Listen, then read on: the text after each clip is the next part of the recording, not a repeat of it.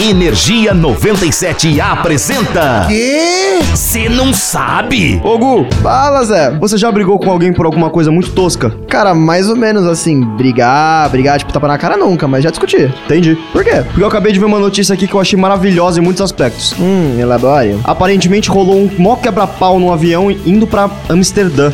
Com direito a soco na cara, xingamento e muito barraco. Ô, louco, mas por que teve essa violência? Então, porque um indivíduo do voo se recusou a parar de flatular alto no voo. Ah, o quê? Pois é. O que aconteceu? Bom, pelo que eu entendi, a atitude do homem, que claramente não estava muito bem da barriga, diga-se de passagem, de não segurar os puns, deixou os dois holandeses extremamente irritados. 100% full pistola, o que culminou com os dois socarem a face do fedidinho. Eita, mas é, Pois não?